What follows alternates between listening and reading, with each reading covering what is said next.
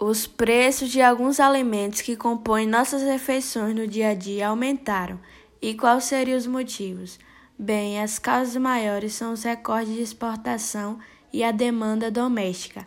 Essa disparada nos preços dos alimentos, em meio a uma crise econômica e social, é explicada principalmente pelo crescente número de compradores estrangeiros, em particular a China, que se encontra em guerra comercial com Oeste e Pequim e por conta disso tem comprado mais do Brasil. Isso em um contexto de forte desvalorização do real em relação ao dólar, ou seja, importar produtos do Brasil tem sido vantajoso. O auxílio emergencial também tem sua ligação com o aumento dos preços, já que ele é responsável pelo aumento do consumo interno.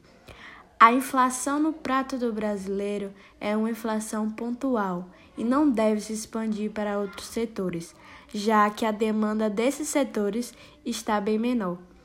Com exceção da área alimentícia, estamos vivendo uma deflação. As pessoas pararam de gastar com lazer e viagens, o que levou a cozinhar em casa e, consequentemente, ao aumento de uma demanda em compra de alimentos.